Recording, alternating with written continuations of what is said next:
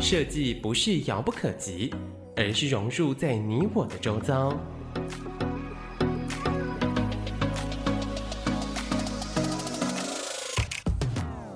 设计台湾，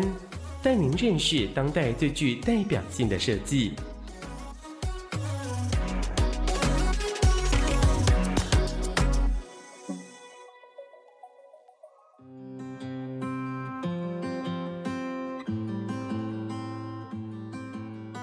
各位听众，欢迎来到设计台湾。每个礼拜天下午三点到四点，台北广播电台 FM 九三点一播出。我是节目主持人，台湾设计研究院张基义。那今天非常高兴邀请到雄狮集团新传媒有限公司的社群发展部资深协林芳仪来跟大家聊聊用旅行开启新建筑新视野。哎，芳仪跟听众打个招呼。院长还有线上听众，大家好，我是林芳怡。好，那接下来我跟各位好好介绍方怡哈。那方怡是我的好朋友，哎，她也是学建筑，是成大建筑毕业，然后后来也在淡江念了硕士。那方怡多才多艺哈，那她曾经是参与当时候我们那个年代非常有名的一个新的杂志，叫做。雅气月刊的一个创刊啊、哦，那之后就踏入了建筑专业编辑的这个领域，也曾经担任室内杂志的企划主任哈、哦，那建筑师杂志的执行编辑跟主编。那二零零一年哈、哦，那他有创业，有一个合宜国际文化哈的公司，在从事建筑相关的文化活动哦，出版啦、讲座啦、展览等等哈。哦那芳仪也曾经任教在东海大学建筑系，呃，二零零九到二零一一也开设了建筑相关展览跟策展的课程。那芳仪也有呃著作哈，呃，建筑向前行，还有大台北大街风情，宁静的地景革命，宜兰错二期的建筑图集，呃，台湾木建筑，那还有册我们可以这样过生活。呃，石构筑，石构筑 ING 哦，在二零一零年的展览哦，那方宇是一个呃，应该说我们建筑界里面非常斜杠的哈，因为可能呃多才多艺哈，所以从编辑、策展、建筑旅行哦各方面有非常多元的发展哈。那方宇跟大家聊聊哈，你的求学的经验或者成长的过程。呃，有没有什么事情呃影响你一辈子的？我每次听别人在讲我，然后念我的履历的时候，我都觉得有点有点担心，觉得说别人不知道怎么看待我这样一个人这样。然后，如果要我谈谈我的求学过程的话，说实话，我应该算是呃相对来讲算算是很很平凡，然后都是很顺利的哈。呃，对台湾很多的学子来说，可能。呃，你在每一关呃大考的过程当中，如果都能够很顺利的过关，然后考上一个你呃觉得理想的志愿的学校，然后就是这样一路平顺的下去哈。所以我觉得我的大学以前的状况大致上就是这个样子。那从高中要念大学的时候，我是出生在那种公务人员的家庭里面。哎，你是？所以，哎，你是哪里人？台北吗？台北人，对，oh. 嗯、我我出生在这种公务人员家庭里面呢，所以大致上他们就是认为说，我只要平顺，然后呃想要念什么，如果自己有主张的话，嗯、我父母亲都很尊重这样子。嗯、所以我的第一个分叉点，应该就是人生岔路上面，应该是这样。所以因为我是在这样子的家庭长大，所以我本来一直觉得说。我如果可以跟我父母亲一样，也都在呃学校教职服务去当老师的话，我可能会觉得很幸福。啊，结果呢，呃，我就是在高中要升大学的这个阶段里头，本来我我在高中的时候本来想去念师专呢，后来被劝下来，因为父母亲就说啊，那你可以到了大学阶段，你再去念师大，你还是依旧可以当教职服务啊。那结果我。到了大学这个阶段的时候，就那个岔路开始发生了。有我认识了一个成大建筑系的一个学姐，然后她带我了解了建筑系在做些什么事，然后我就在这样一个很憧憬的，其实还是有点懵懂的状态下，我填了成大建筑系作为我的第一志愿，嗯、然后就是在这样情况之下，我开始我的所谓建筑的呃专业学习生涯这样子。那如果要问我说建筑系对我最大的影响的话，我觉得我进到里头没有想过大学可以这么累了哈，但是还是很好玩 这样。我想念建筑系的人都会承认念建筑系很累。可是大概方怡，我打个岔，会后悔。呃，成大建筑系，你那一班有几位女生？你很会问关键问题。对，这个很关键哦。那个时代应该是凤毛麟角。好，我应该要谈一下，我进成大建筑系是民国七十二年，嗯、也就是一九八三年，那个年代。我的上一届的学长姐，就是高我一班的学姐，他、嗯、们只有四个人，在七十个人左右的一班里面只有四个人。可是我们这一届突然大翻转，嗯，对，七十分之四。嗯、到我们这届时候大翻转，我们好像总共是接近七十个，六十八个还多少？嗯，我们连同转系生有十七个女生。哇，对，然后这十七个女生有时候甚至我们都开玩笑说。在班上，我们可以背着男生的意见呐，很可怕的。嗯、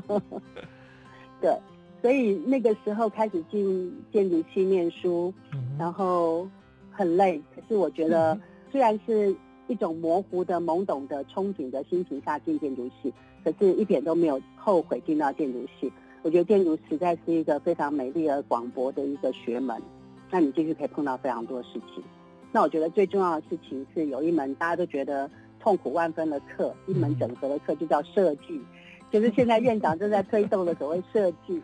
那进到建筑系当中，大家都知道设计挂帅这件事情，所以如果你不能好好的 enjoy 做设计的话，你可能会在那四年当中，事实上是蛮辛苦的。那这个其实也导致我后来在工作职业的选择上，我又再度走上另外一个岔路，这样子。哎，芳仪，你在大学之前。是不是有什么事情影响你选择了建筑系，而不是其他的工程啊、科学啦、啊、管理啦、啊，或者其他？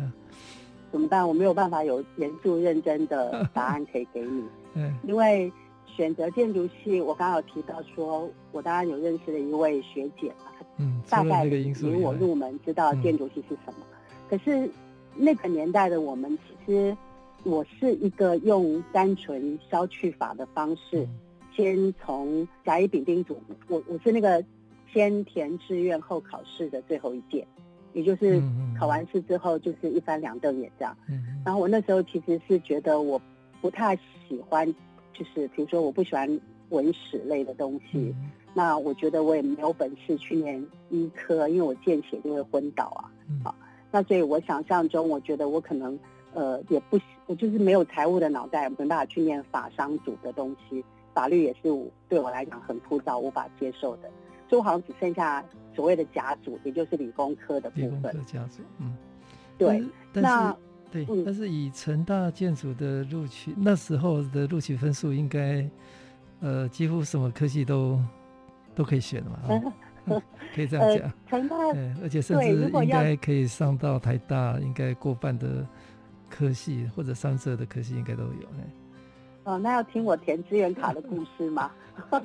那个时候很有趣，因为我就是刚才提到的，好像心里头觉得很想进建筑系，嗯，然后我就查了一下资料，发现成大建筑系是唯一的，呃，当年呐、啊，唯一的公立大学当中有建筑这个科系的。那呃，我填科系的时候，我就在想说，我想要。看看能不能考进成大建筑系，嗯、然后也发现成大建筑系是不接受转学生的，嗯，啊，他只能接接受转系生。所以我当年填志愿就非常大胆的，前面大概填了十几个成大的科系。那我哥哥跟我父亲看了那个志愿表都吓一跳，说：“你是在台北住腻了，你一心要去台南吗？”那我就告诉他们说：“我想要进成大建筑系，可是万一我没有考到，我至少先可以进成大这样子啊。”那所以就是一心决定要进去。我我当年确实以我联考的分数，没有办法进到像台大土木系这么厉害的科系了。可是台大有一些志愿，我事实上是进得去。可是因为我刚刚已经有一一种执念，觉得说我想要进成大建筑系，所以我就会填了一大堆的成大的系。那说实话，那个资源都浪费了，反正我是比原来这个录取的标准更高的分数飞进成大建筑系这样子，所以就很顺利的就考取了。我觉得我应该算是有考运的人吧。考试对我来讲好像一向不是 呃太困难的事情，就是运气都算蛮好的这样子。哎，成大那四年嘛哈，当时候成大是四年嘛哈，那四年除了设计很累以外，还有什么事情印象很深刻的？觉得影响你这一辈子很关键的的因素有没有？其实说实话，我自己觉得我的建筑学习。在学校的四年，我可能有点对不起学校的老师，我没有真正学得很好，我这么觉得哈。那后来有一个机缘，我进了一个媒体，也许待会我们可以聊聊这个部分的故事。那我进了这个媒体之后，我发现那两年的媒体工作对我来讲是真正开拓了我对建筑的认识跟视野。但是我觉得在学校里头，至少，哦，虽然我我可能没有把建筑学的每一个部分都学得很透彻，但是我相信我被训练了。做设计思考这样一件事情，啊，就是说大家会开始知道说你要怎么样去呃厘清你的问题，然后怎么样为你的问题去找寻解决的方案。我觉得这个大概有一些训练是有内化到我的工作习惯里面。嗯，这个是我觉得念建筑系最大的一个幸福。那可以聊聊，就是那个媒体，那个是是毕业之后才去的嘛？你讲是雅七月对，毕业之后才去的。对，那谈谈一下这一段好了，对。这一段，对，我刚刚就提到说，在建筑系的这四年的训练当中，我虽然喜欢建筑学里面的某些美学审美的这些事情，可是对我来说，做设计，而且要把设计做好，嗯，其实是个不容易的事。那你你念了这个科系之后，你会开始知道什么是好设计，就你的眼界会被打开。可是呢，如果你不是能够呃能够做出好设计的人，某种程度，你会很担心，你这一辈子如果都去碰设计，而你做不出好设计的话，你会成为一个很痛苦的眼高手低的人。所以我其实很担心自己变成一个那样子的状态。我不想我的一生都知道说啊，什么样的东西才是好的，可是我就是那个做不出好东西的那个人。这件事情在我心里头形成一个小小的恐慌，这样子。或者然后，我打算，或者是在成大那个氛围，好像。什么学科都都要好，所以他也是不止重点不止在设计，所以你设计再怎么好，也不能说呃其他的科目放着不管嘛哈。那我们通常建筑教育的的缺点就是所有的时间都投入在设计课，而忽视了呃其他也相对重要的课程。以成大来讲，确实，呃，他会要求的相对平均一些，呃，这个跟我后来在东海任教的两年当中，真实的了解的东海，呃，教学的状况之后，回头看成大确实是这样。那我那个时候设计并不是很高分，大概算中等，没有到不及格重修。可是呢，我的其他科相对来讲是比较平均的，所以其实我还带了一个荣誉毕业。我的荣誉是说我毕业的时候平均分数，平均分数而 不是设计，平均分数是我们那一班第一名。所以这个就是成大的标准的最顶尖的学生呢，就是所有的东西，这个科目都照顾得很好。对，可是很多人都说让你这样子顶着第一名的光环毕业，结果你当了建筑系的逃兵，这样。没有啊，所以你可以帮更多的设计产业啊。好，那 我们待会节目的下一段再来聊聊哈，林芳仪呃怎么样走入到建筑的杂志，那甚至策划很多的不同的可能策展跟旅行。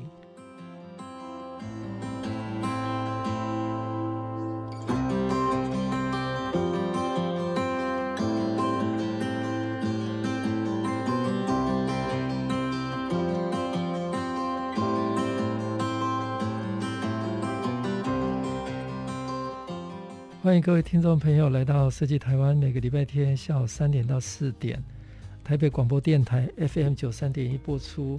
我是节目主持人，台湾设计研究院张基义。今天非常高兴邀请到雄狮集团新传媒社群发展部资深协理林芳仪，跟大家聊聊用旅行开启建筑新视野。芳怡，你应该是成大，呃，算。女性哈、哦，开始多的第一届嘛。我 刚刚聊，呃，从一届从四位到十十七位，哈，十七位，对，那那那应该是呃女性从事建筑的，应该说比较前端的 pioneer 哈。那芳仪以非常优秀的第一名的成绩，成大毕业，但是她并没有走一般传统大家认为建筑师或者建筑设计的这个专业，那他有一个非常广的这个面向。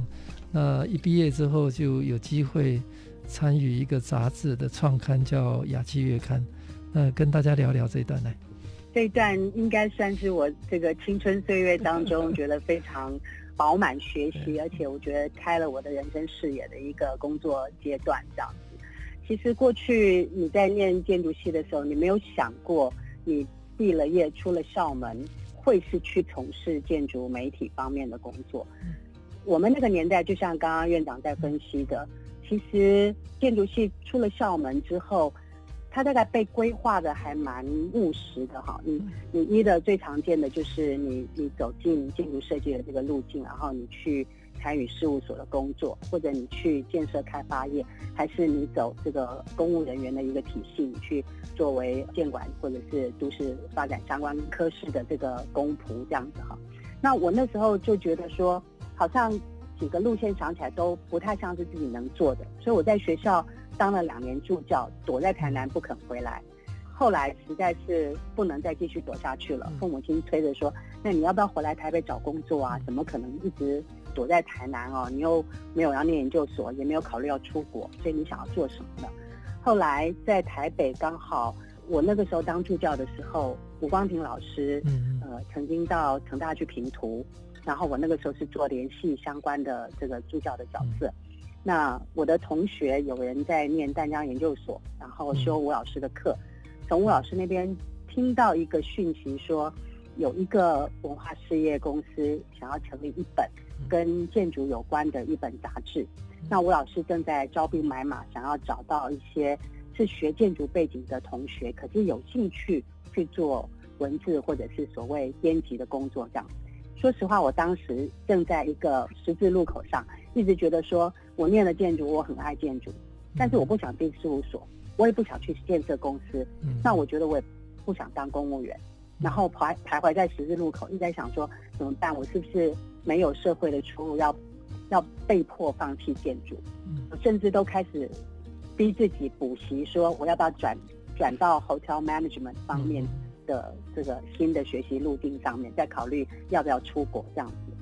可是就在那个过程里头，吴老师他们因为要成立雅气月刊，然后做一些新的尝试。那那个年代的时间点，各位要想想，大概就是一九九零雅气做创刊嘛，哈。所以大概是一九八七年的时候是台湾解严。那台湾政治解严之后，其实跟着文化就整个大的开放，就有非常多呃过去可能不用的角度或者不谈的议题，它开始有了一个机会被全部的人翻搅出来。然后重新去认识它，嗯，雅气是在那样子的环境下开始去思考说，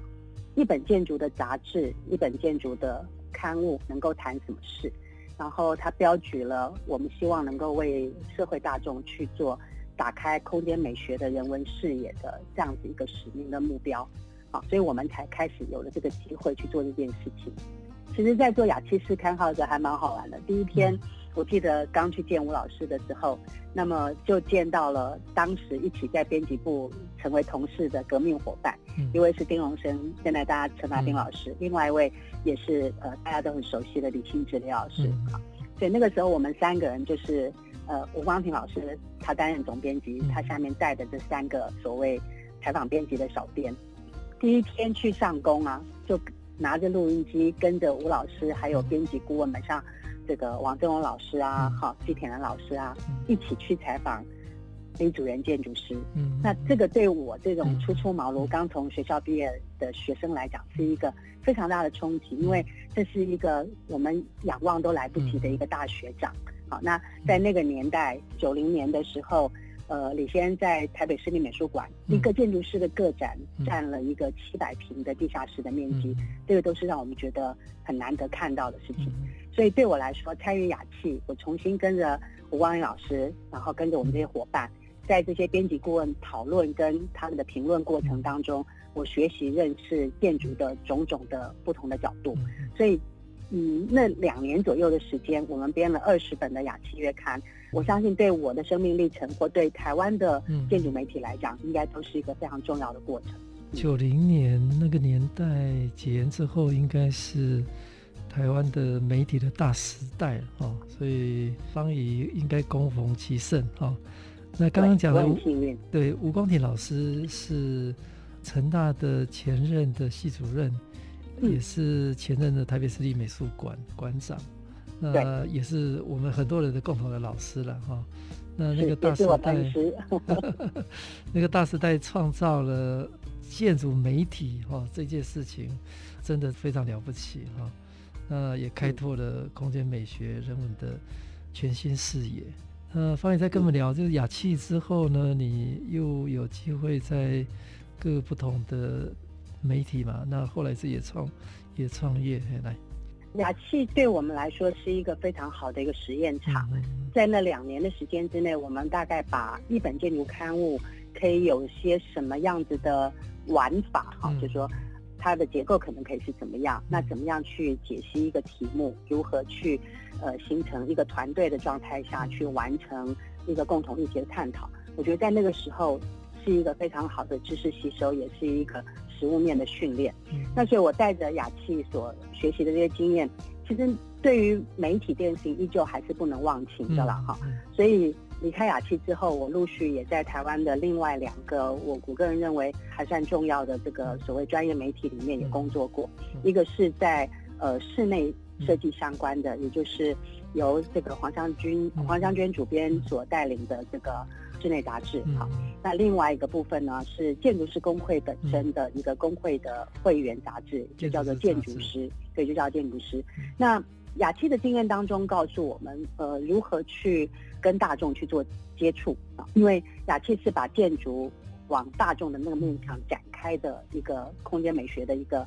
一个尝试的媒体。那另外的这两个杂志反而是会回归到专业圈里面，比如说室内杂志。它当然就比较能够面向室内设计圈内的这些相关设计师，哈，设计相关的产业等等的。那建筑师杂志更不用说，它其实是会员的一个刊物。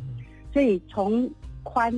的一个呃媒体的面向跟企图，走到更专业的两个不同杂志里面，对我来讲，这三个不同杂志的学习，其实是让我摸透了空间设计相关产业的一个基本的结构。然后我大概就会比较清楚知道说，哪些事情、哪些题目是可为的，然后可以用哪一些方式引动什么样子的资源去做讨论。所以在这个过程里面，我自己有这样子的成长，因而等我养成媒体的完成经验，大概前后应该是十到十二年吧，在纸本媒体里面，那之后我才自己创业。其实事后来看是一个不太成功的创业，这个大概跟我的个性有关哈。可是我觉得这个创业本身也是一个有趣的过程。我自己就 鼓足勇气从呃杂志社离开的时候，觉得我带带了很强的所谓设计圈的人脉，然后想要开始做一些有意思的事情。我离开开始创业的时候，大概是两千年、两千零一年的时候。那么这个时间点。台湾的呃建筑圈，那种所谓建筑文化消费型的活动，已经逐渐开始萌芽了。啊，我我想我们从我们自己自身念大学的那个年代开始看的话，一九九零年我毕业的时候，差不多就是成品书店成立的这个时候，也就是我们刚刚提到解严后的这个时期。嗯，所以从那个时候开始有成品讲堂啊，然后有这个各种的课程啊。然后有建筑的杂志，像雅气这样子的刊物啦，嗯、然后也有非常多，有一些是民间出版里头，像远流的这种深度台湾旅游等等这样子，去用很多剖面去说一个街或一个镇的故事的这样子的出版品，陆陆续续都出来了哈。关注本土的议题也非常多，所以我就会觉得说，好像我的角色有机会跳脱单一一个媒体的服务状态，去思考所谓建筑文化消费，嗯，还能够有些什么机会？那如果我要自己作为一个活棋去，比如说承办某一些建筑文化活动的话，那这些事情是不是在那个年代开始有有可乘的一些资源跟机会？所以我那时候又出来自己创业，开了一个小工作室。嗯那这个小工作室概念上面来讲，应该是说，它会以建筑空间文化作为一个核心的内容。嗯、那么，可是它要扩展出去，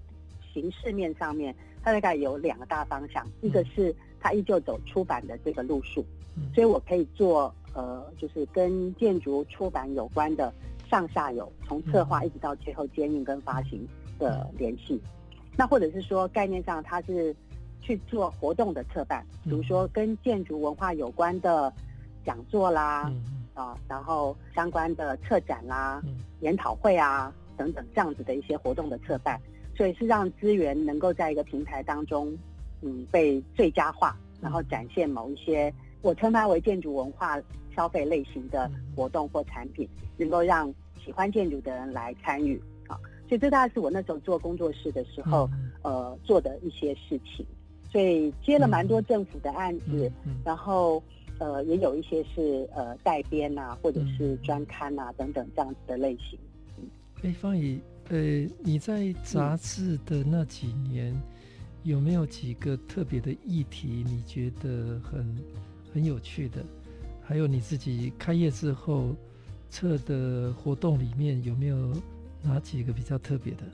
我那个时候在做建筑杂志的时候，有过一些事情，呃，例如雅气最开始的时候，他是在讨论，呃，台湾在九零年代交界的时候，有哪一些是过去建立了台湾的这些基础的一些事件，然后又有哪一些线索是你要望向九零年的时候，已经开始发生一些新的转变。它会影响台湾社会的空间风貌的，嗯，好，所以这些事情的大的议题的探讨，我觉得很有意思。那我记得当年我们曾经做过一个专刊，我记得三月份的时候，我们访问了李崇耀建筑师，他是一个盖庙的建筑师，可是他修过总统府、总督府，当年还是总督府的时候，从他那边提供给我们一份总统府的这个平面图，我是第一次看到总统府的平面图。那这个专刊把所有的资料都 release 公开登了之后呢，没有料到，其实当时就是在呃野百合学运，在学运的广场中正纪念堂前面，呃做了这个成千没有到上万，但数千个学生在那里做学运的抗争。所以我们紧接着在印象中第四期的雅气就做了什么是抗争空间这样一件事情。好，那我们也去了解了，在那个年代，为了要把台湾的空间环境品质做好，有非常多的民间的机构单位开始发声，呃，比如说李信长老师当时在做的无壳蜗牛的运动，嗯、到现在依旧还在进行哈。嗯、然后有一些对于古迹文化的这些，像过去的这个药山文教基金会，嗯、现在的历史资源经营协会等等，像这些事情其实都是在九零年那个时候脉动下就已经开始发芽，然后他开始主导台湾后来这些事情。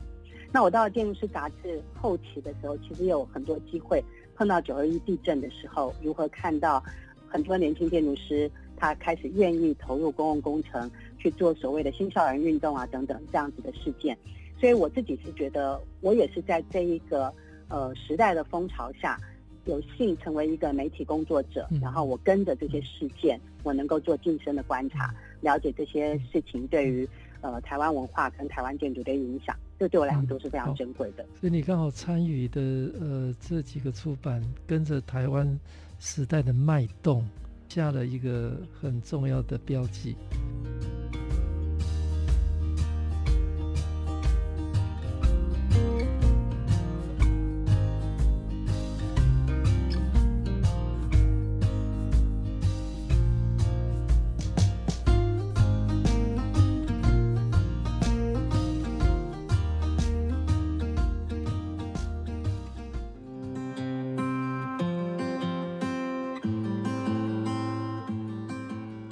听众朋友来到《设计台湾》，每个礼拜天下午三点到四点，台北广播电台 FM 九三点一播出。我是节目主持人，台湾设计研究院张基义。今天非常高兴邀请到雄狮集团新传媒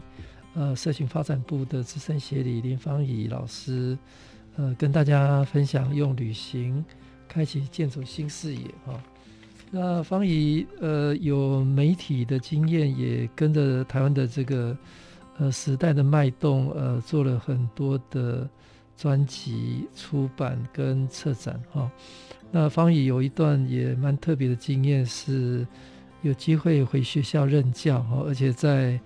呃我们觉得是呃设计的台湾的设计的殿堂哈，东海大学建筑系来任教。那跟大家聊聊呃这一段的教学经验，这个真的也是我自己没有想过，都可以这样绕一圈的这个状况。我我小时候看我父母亲在当老师的时候，我就觉得说有没有机会啊，会可以去这个好为人师一下哈。那高中考这个师专被劝退了，然后到大学的时候就开始转弯转向建筑系，而没有进师大，可是。我确实没有想到我有机会进东海教书，但那是一个很有趣的一个机缘。刚刚有提到在工作室的这个阶段，可能也因为看了太多不是那么理想的公部门的专案，然后已经有点疲乏了，我就觉得我应该要停一停脚步，啊，所以那个时候我就跟我的恩师啊，就是当时带领我们进建筑媒体的吴光庭老师，那我就跟他提到说。我觉得我想要停一停，我想要是让自己念个书啊，进到研究所来，稍微沉淀一下。他说好啊好啊，你就甄试进来这样。所以我就很大胆的就甄试，然后就拜托吴老师说，你就让我在你的研究室，那我设法想一下，我想写什么题目，然后你带我这样子。那我会先谈这段经验，其实主要是希望跟大家提到，现在要进一个大学教书，说实话很不容易啊。我是很幸运的情况下。用教育部的这个专任教师的呃一个专案计划，我才有机会被甄选进东海。那进东海前，我其实就是去做了。其实我不是知道有机会进东海才才去念的研究所，是我的前期工作的倦怠让我先觉得说我要停一停。那进了研究所，我就逼自己想说，我不像传统的同学们是年纪很轻的时候念完大学，很可能中间几乎没有停顿的情况下。就进研究所念书，我其实已经是工作了十几年。我进研究所已经超过四十岁了。我那时候在想说，那我进去，我到底停顿的原因我知道，可是停顿的结果或下一个出发我，我我要做什么事这样。所以我就逼自己想了一下，我这十多年来的这个工作经验，然后我让我的论文的题目是去碰触了关于台湾的建筑展览的这样子的一个题目。所以我的论文题目谈的是。从一九八五年以来，开东河西的这个展览以来，台湾的建筑展览那个主题的意识跟做法到底是什么？基本上还是比较倾向是一个资料收集哈。可是透过这个资料的爬梳，我大概知道了台湾过去到写论文那个二零零八年那个时候，整个呃展览的发展的经验。然后就这么巧，当我把论文结束，那东海那个时候正在征征聘。这个所谓两年制的专任教师的这个计划，所以我在罗时伟老师的鼓励之下，我就去投件，就去尝试了。那也因为很巧合的，当时东海正要办理他们五十周年的系庆的一些相关活动，所以他们认为我的过去的经验，不管从媒体、从活动策办等等，在这个时间点上可以扮演一个呃，可能比较不一样，但是有一点。教育的角色，所以我在这样状况之下，我就进了东海。可是对我来讲，教设计这件事情是个苦差事。它看起来好像不用备课呢，可是事实上，它要跟学生一起去这种思考啊，去碰碰撞啊，然后你要设法去引导呃大一的学生如何了解说，这个世界上不是每件事都有标准答案的，做设计尤其如此。所以怎么样？晃他们脑袋，让他们可以从过去那种在高中阶段以前每个都在背标准答案情况下，到面对设计如何进行思考，怎么想设计到底应该是一个什么样子的路径？我觉得这个对老师来讲也是一个很大的挑战。所以我在那两年当中，我觉得设计教学是一个对我来讲也是很大的自我学习。那另外一个部分。我在教学当中，我我自己认为有趣的事情是，因为专案教师的这个计划，我们都只有两年的短聘，嗯、所以我们不会进去教原来建筑系最核心的这些，比如说建筑史啊、结构构造、物理环境设备等等，我们不会教这样子的课。可是你如何带着你原来既有的这个专案经验，去给一个不一样子的内容的课程？所以我记得我开了两门课，一个课很简单，我会去跟同学讨论关于台湾的建筑展览是怎么回事，因为我花了时间做了这样子的呃历史资料的爬书，所以我有办法跟同学去讨论建筑展览，然后同学也可以试着去思考对于自己的作品如何去做。在线啊，如何去做展览啊，如何去做 presentation 啊，这样子。那另外一课，我自己也觉得很有意思的，包含对我来说是一个自我整理，而且对学生来讲是一个有意思的题目是，是我开始工作之后，也就是一九九零年我进了媒体之后，一直到我去教书，大概是二零一零年，这二十年间，台湾的应该是风起云涌的这些建筑事件，嗯，怎么样让这些建筑事件进到同学的这个脑海当中，让他们知道说，他目前生存在台湾的一个建筑系的学习环境中。可是他开始念建筑的前二十年，其实台湾发生了什么样子的建筑的活动，什么样子的事件，它导致了什么样子的改变？这些事情有点像当代建筑史啊。对我来说，过去的建筑史比较容易用建筑师啊，或者他完成什么作品啊。来谈具体的例证，来谈建筑的转变。可是我觉得，所有的社会的这个发展过程，相关的力量的背后力量的拉扯，然后形成哪一些事件，然后投入了什么样子的石块，造成什么涟漪，因而导致现在我们看到的建筑社会是这个样子的。这些事情其实都非常有趣，所以我就花了另外一个学期的课，是在跟同学讲一九九零年代以后的。我我叫做建筑媒体事件部这样子，所以我谈媒体、谈出版、谈展览、谈公部门造成的这些活动，像那个时候的所谓呃呃地景地貌的这些改造运动啊、宜兰错的活动啊等等这些事情啊，就是让学生不是自外于台湾的社会，也不是念一个几百年、一两百年、三四百年前的台湾建筑史，而是告诉他们就在你们生活。这个这个过程当中，这个当代其实台湾建筑圈是发生了些什么样子的一个活动跟历史？我觉得如果台湾大概少几个建筑师是无所谓，但是少了方怡，建筑圈会很无趣。因为我我觉得方怡真的他投入了那么多时间。在定锚台湾的整体的，从一九九零年之后的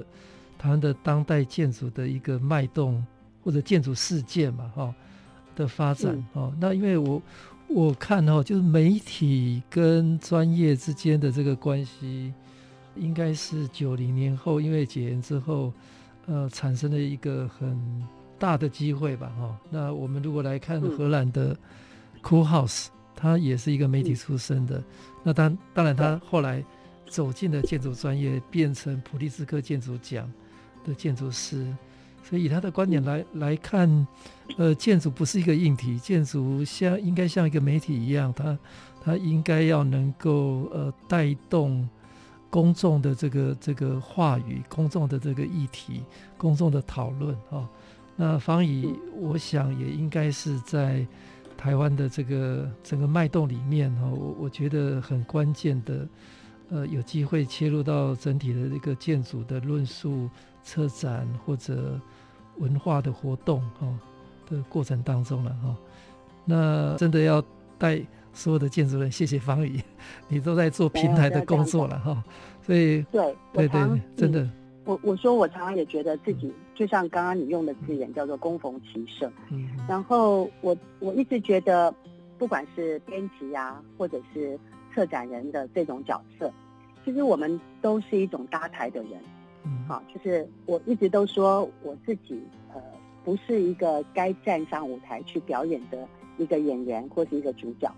我比较是那个搭台的人啊，我会扶着这个台子，会把这个台子不管是搭的宽一点，搭的舒服一点，搭的呃有趣一点啊，让上头的活动能够被清楚的看到，让很多讯息有机会能够散播出去。所以我自认为我应该是一种搭台的角色。那搭台的人，其实有时候你自己清楚知道说，这个搭台的角色它的呃功能意义跟它的重要性。哈，如果我要自我安慰的话，那就像台湾有非常多的编辑，其实那个功夫是非常好的。你要知道，能够把一个知识爬梳成那个样子，然后再做一个再生产的动作，然后能够。用不一样的形式、不一样的设计、不一样的装帧的方式，让更多人，呃，可以在更愉快的心情之下看到这些内容。其实，我真的觉得编辑就是一个非常棒的，很像是一个隐形的角色。可是每一个做编辑工作的人都会知道说，这些 material、这些素材，我经手或我没有经手，嗯，其实它出来结果会是不一样的。好，我们深知那件事情的奥妙。然后有时候会累的时候会抱怨，可是如果不累的时候，其实我们这这一群人，这一群喜欢搭台、喜欢编辑工作这样子的人，是乐在其中的。哈，就我们是以编辑、以搭台为乐。我们只要看到这这出戏演得非常成功，就知道呃，它背后事实上是有我们的血汗。嗯，呃，但是我们不见得一定要求那个光芒或是聚光灯是落在我们自己身上。所以我觉得我们的个性比较像是这样的人，对。嗯，芳仪比我年轻哈，不过他所 经历的这个事情跟经验，呃，的确很惊人啊哈。呃，建筑空间文化写作、创意编辑、出版企划、活动策划执行、资源整合、呃，协调沟通啦、策展啦。呃，建筑、城市、主题旅游，这个我们待会会好好谈啊，因为 这一点哈是方怡跟我很类似的。我其实我觉得我应该是被建筑耽误的旅行家，我超 超爱旅行的哈。那方怡待呃待会哈最后一段也会跟我们好好谈呃建筑的旅行哈。那方怡也呃做了很多的社群行销。然后把建筑导览呃推向大众哦。那方怡，你你最后这一段再跟大家讲一下，是什么的因缘你开始踩进建筑旅行？那待会第第四段再好好聊这一段。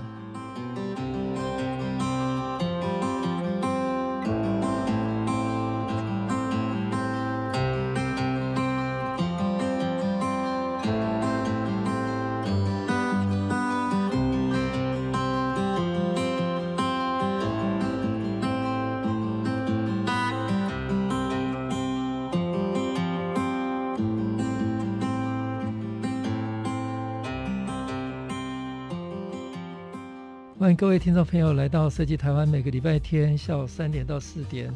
台北广播电台 FM 九三点一播出。我是节目主持人台湾设计研究员张基义。呃，今天非常高兴邀请到我的好朋友，呃，雄狮集团新传媒社群发展部资深协理林芳仪，跟大家聊聊用旅行开启建筑新视野。哈、那芳怡有很多面向哈、呃，但是最后让我。非常佩服的哈，其实也是我很喜欢的，呃，最后一个面向就是建筑旅行哈。那方宇做过很多事情哈，那最后他呃人生也做了一个很很大的决定，就是进入到一个更大众的哈，呃，建筑旅行呃里面来推广建筑文化，呃，跟大家聊一下来。就像院长刚刚提到，我们都是很喜欢旅行的人。呃，我我总是觉得学建筑的人，旅行啊是天经地义的。说对我们来讲，嗯、呃，你在各种资料里头做了很多的案例的研究，真的都不如你真实的走到那个作品里面，然后你让你的五感、五官就去。体会这个空间，去领受这个空间，然后设法去跟呃原来设计他的这个建筑师去做神交。为什么他会有这样子的想法，做出这些事情来？我如果前半生的工作生涯里头，从建筑媒体一直到我说了我去做所谓建筑文化活动的策办，呃，做建筑文化消费的商品的这个处理的话，呃。这个毋庸置疑的，我的最大的核心的期待是希望我我这一生都有机会，是把我热爱的建筑推广给更多，呃，对建筑有兴趣的，或者跟我一样也是对建筑充满热情的朋友们。所以呢，我在有一个机会之下，呃，结识了这个呃一位很好的朋友。其实我想，呃，院长也认识，他是那个很著名的呃。建筑师建呃跟这个建筑设计师跟室内设计师，他叫胡硕峰。嗯，那在雄狮集团里面，因为他帮忙设计了呃我们老板哈，就是我们董事长的家，同时呃他也做了我们的旗舰店，然后跟董事长因此成了非常莫逆之交的好朋友。两个人对旅游文化是有非常多共同的交集，然后对于。生活产业这件事情也聊了非常多，嗯，那是在他的推荐之下，我有机会到雄狮任职，嗯，然后那个时候我就把我过去做活动策办、做所谓系列讲座，在独生讲堂完成这些系列讲座的一些工作方法，我带进了雄狮，嗯，然后去呃改变了雄狮对于所谓呃旅游文化深度的内容制制造生产，还有包含了呃用这样子的实体活动。呃，不是一种领队导游，呃，只是在行销旅游商品的那个方法去办理我们的系列系列讲座，然后开始去形成所谓的分众社群的经营。那我当然就会有机会，啊，于公于私的，我把我对于所谓建筑社群的一些想望跟想法，就带进雄狮，然后开始来营运这样子的一个小的社群跟一个部门这样。那嗯、呃，我我们刚刚提到建筑人旅行去看建筑作品是那个天经地义的事，可是呢，我觉得对所有的人来讲，你在旅行的时候，建筑是永远都在其间，在其中的。不管你是很一般般的观光旅游，还是你是像我们现在说这种 hardcore 的人，一定要去看，一定要去追这个大师的作品，还是说一定要去看最新完工的作品。不管是这个两个极端，嗯，其实每一个旅行当中，它一定都有建筑的，嗯，好，所以我非常庆幸我们老板就是我们董事长看到这个事情的可能性，然后他提供那个资源，让我们去做所谓新建筑这样一个分众社群的经营的平台。那从我们过去，我想，呃，院长这边。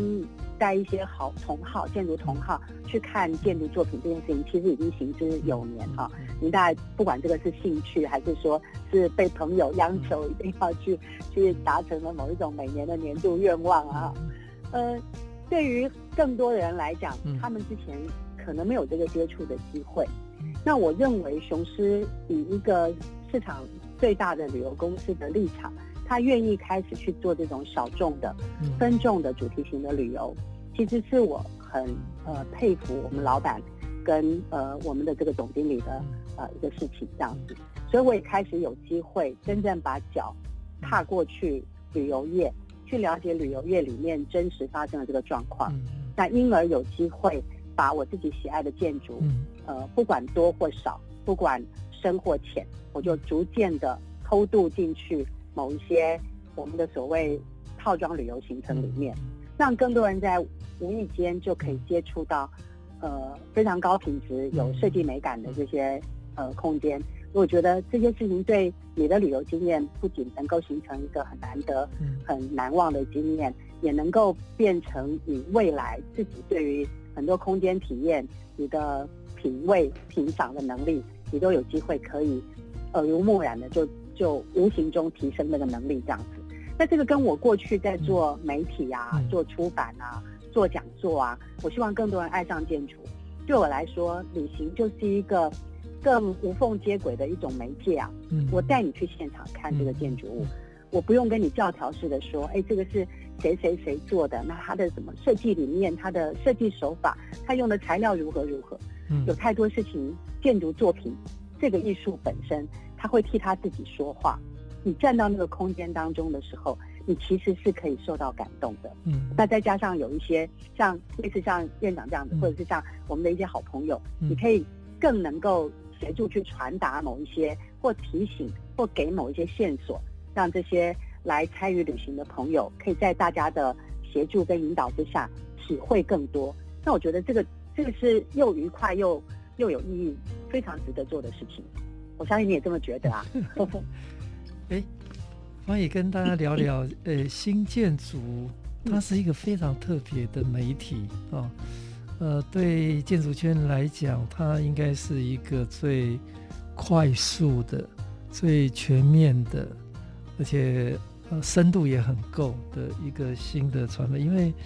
它不止在建筑同温层哈，它很积极的面对大众。那尤其是可能另外一个向度的朋友们哈，可以可以拉进来。那他提供了议题报道的各方面的一个线上杂志，哦，因为我我观察很多记者会哈，一结束，在网络上第一个第一个上线的 就是新传媒，所以呃，跟跟大家聊聊一下是怎么样做到这样的速度跟跟专业度啊，对。对建筑跟设计的报道来讲，嗯，好，呃，其实我们已经呃玩了十几年的纸本媒体啊，所以对于媒体的操作、话题的这个呃分析或者是处理等等，这基本能力是 OK 的。可是到雄狮，其实过去雄狮呃并没有做建筑相关的媒体，是我们进来之后才开始有这个小的平台。那我很庆幸，第一个事情是我刚刚提到雄狮的董事长啊，他他提供我们这样的资源。再来，我也觉得我一生都很幸运呢。我觉得我有非常好的工作伙伴，所以这个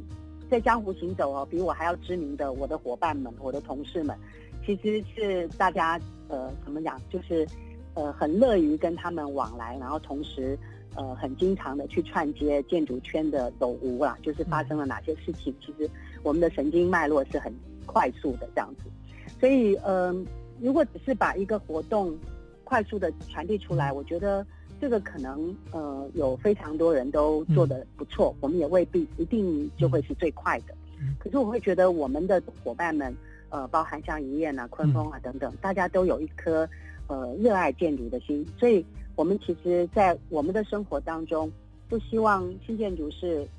某种程度叫做。无孔不入的，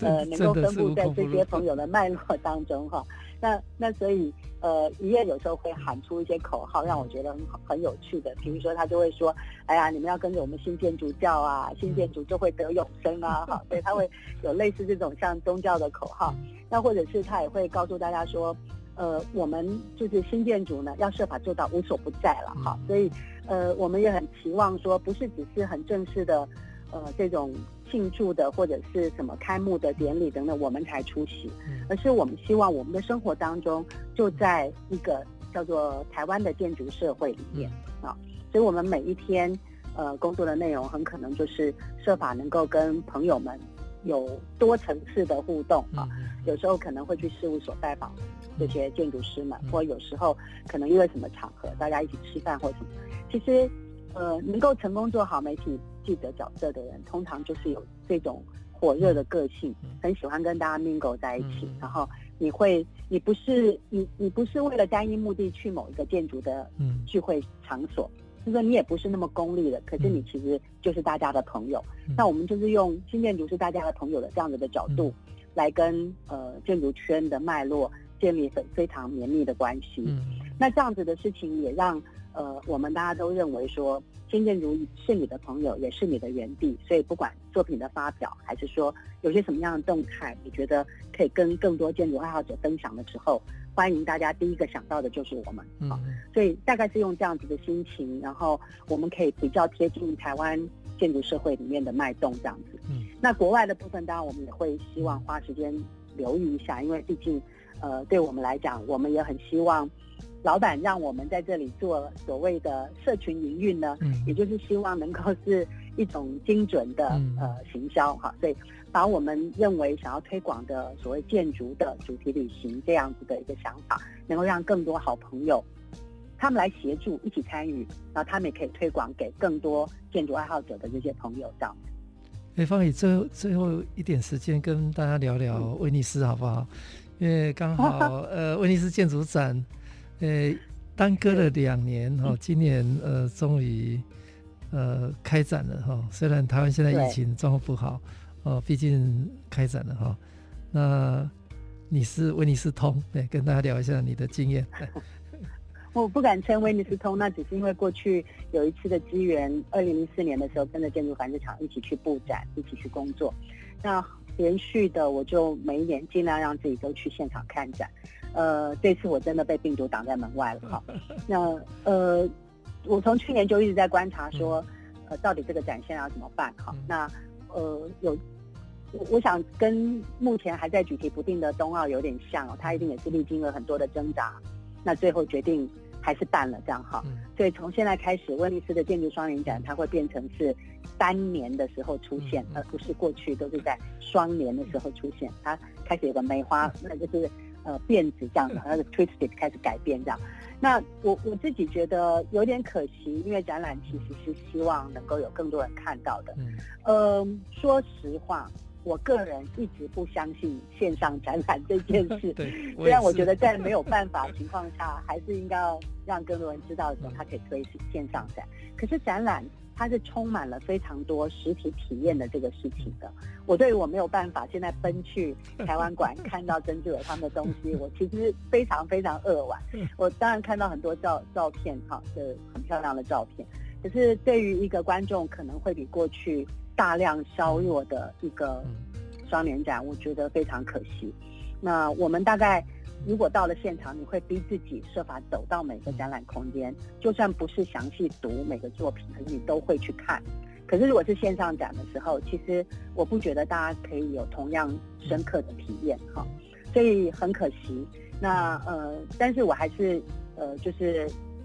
为志伟他们打气了哈。我觉得在这么艰困的时候。然后能够把呃他对于所谓建筑感知，就是这个身体知觉跟建筑空间的这些事情，能够带进呃台湾馆里面，呃这是一个跟过去不太一样的议题的尝试。好，那呃这个东西可能对志伟在未来呃继续做各种作品摸索的时候，也是一个阶段性的整理。嗯，我觉得还蛮期待的，虽然没办法去现场。讲的快要流泪了，不行了。哎、欸，晚上做梦要梦到威尼斯。好，今天非常谢谢雄狮集团新传媒有限公司社群发展资深协理林芳怡跟大家热情的分享，用旅行开启建筑新视野。谢谢，谢谢。